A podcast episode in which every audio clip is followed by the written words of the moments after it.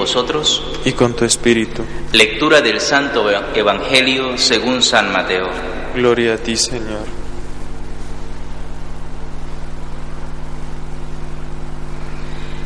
En aquel tiempo dijo Jesús a sus discípulos, Os aseguro que difícilmente entrará un rico en el reino de los cielos.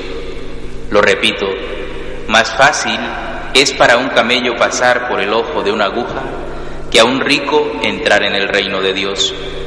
Al oírlo, los discípulos dijeron espantados, Entonces, ¿quién puede salvarse? Jesús se les quedó mirando y les dijo, Para los hombres es imposible, pero Dios lo puede todo. Entonces le dijo Pedro, Pues nosotros lo hemos dejado todo y te hemos seguido. ¿Qué nos va a tocar? Jesús le dijo, Os aseguro que cuando llegue la renovación y el Hijo del Hombre se siente en el trono de su gloria, también vosotros, los que me habéis seguido, os sentaréis en doce tronos para regir a las doce tribus de Israel. El que por mí deja casa, hermanos o hermanas, padre o madre, mujer, hijos o tierras, recibirá cien veces más y heredará la vida eterna.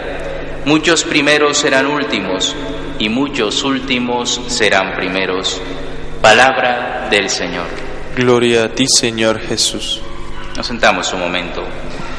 Este Evangelio es continuación del que leíamos ayer, ese pasaje donde nos recordaban al joven rico, ese joven que se marcha triste porque el Señor le dice que venda todo lo que tiene y luego le siga. Y hoy el Señor les vuelve a repetir a los apóstoles y nos repite a nosotros qué difícil es para una persona que ha puesto su corazón en las cosas materiales, en las riquezas materiales, qué difícil le es entrar al reino de Dios. Y le es difícil porque entrar al reino de Dios es entrar al reino del amor, al reino de la entrega. Y si tu corazón está aferrado, como este joven rico, a sus bienes materiales, difícilmente podrá vivir el mandamiento del amor, que es el santo y seña del reino de los cielos. Al reino de los cielos entra aquel que es capaz de mostrar obras de amor, aquel que es capaz de sacrificarse por los otros, aquel que es capaz de ponerse en el lugar de los demás, que es capaz de tender la mano al que está más necesitado que él. Por tanto, hoy el Señor nos vuelve a recordar que el verdadero camino para poder vivir esa vida eterna, esa vida plena junto a Él, es el camino que Él nos ha enseñado, el camino del amor.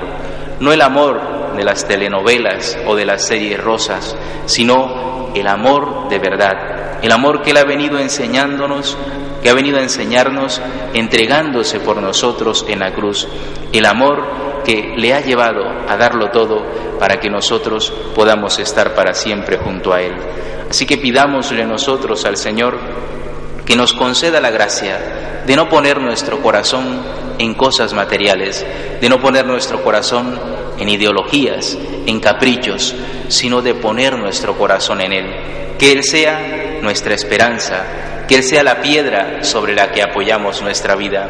Y qué dichosos seremos si Cristo de verdad está en el primer lugar, si Dios ocupa el centro de nuestra existencia, porque ese es el verdadero tesoro, esa es la verdadera riqueza, tener a Dios en el centro de tu vida. Y no tenemos que estar pensando, ¿y qué voy a sacar si estoy con Dios? Como vemos que hoy pregunta Pedro, ¿y a nosotros qué nos va a tocar? No, no, tendremos que estar pensando en qué nos va a tocar, porque en el estar con Cristo descubriremos el verdadero sentido de dejarlo todo por amor a Él.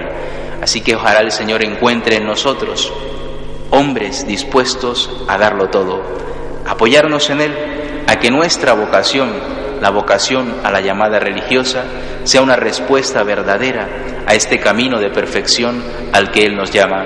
Y nosotros, que, entre comillas, hemos dejado padres, madres, familia, proyectos en nuestros países, pues que sepamos que eso no es nada comparado con lo que descubres cuando realmente dejas habitar a Cristo en tu corazón.